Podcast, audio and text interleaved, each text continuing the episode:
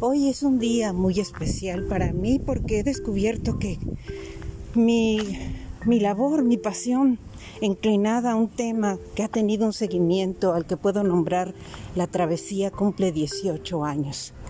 Una búsqueda incesante a veces y pausada desafortunadamente por circunstancias de la vida en otras, pero que no ha perdido la fe, si le podemos llamar fe a ese hilo esperanzador que nos indica que la búsqueda sigue, que la travesía no termina, que su atemporalidad puede causar un cambio en los objetivos que nos trazamos quienes escribimos.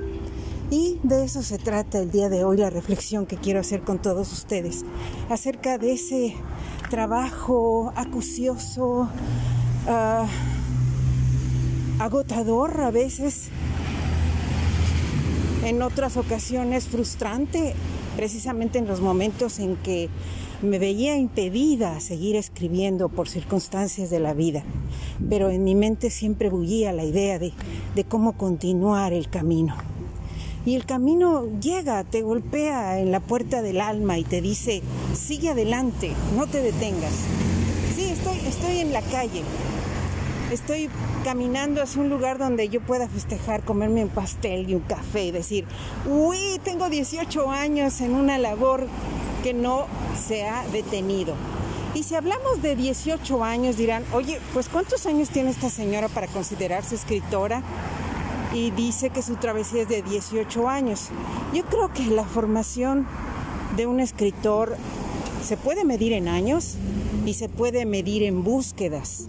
Si nos colocamos en, la parte medular, en la parte esencial de la temática que nos absorbe, que nos eh, captura, entonces ahí están esos 18 años. Si lo colocamos en las búsquedas, en los modelos a seguir, en los desencuentros, en aquella pasión por colocar algo sobre la hoja blanca del papel. Ahí, bueno, ahí me remonto a mi primera infancia, ¿no? Sí, así es. Y, bueno, así es, yo creo que cada escritor tiene una forma diferente de modelar su historia, de recrear su realidad y de considerarse valioso para sí mismo por lo que puede aportar a los demás. En ocasiones las búsquedas son diferentes las de unos y otros. Habrá quien se incline por la política, por la magia, por eh, los asuntos humanistas o globales, ecológicos, y habrá quien decida que todo es parte del mundo y que con todo ese acervo podemos abrevar de los ríos del conocimiento de la humanidad.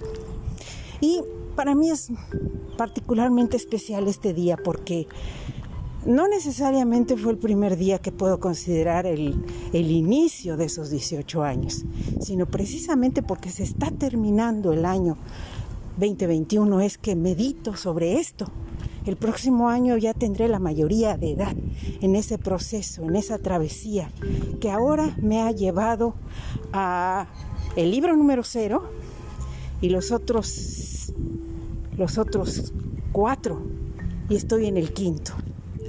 Y, bueno, de pronto me encuentro con un señor que ahora está haciéndose famoso porque vendió muchos libros y escribió muchos libros también. Y los hizo fabulosamente mágicos.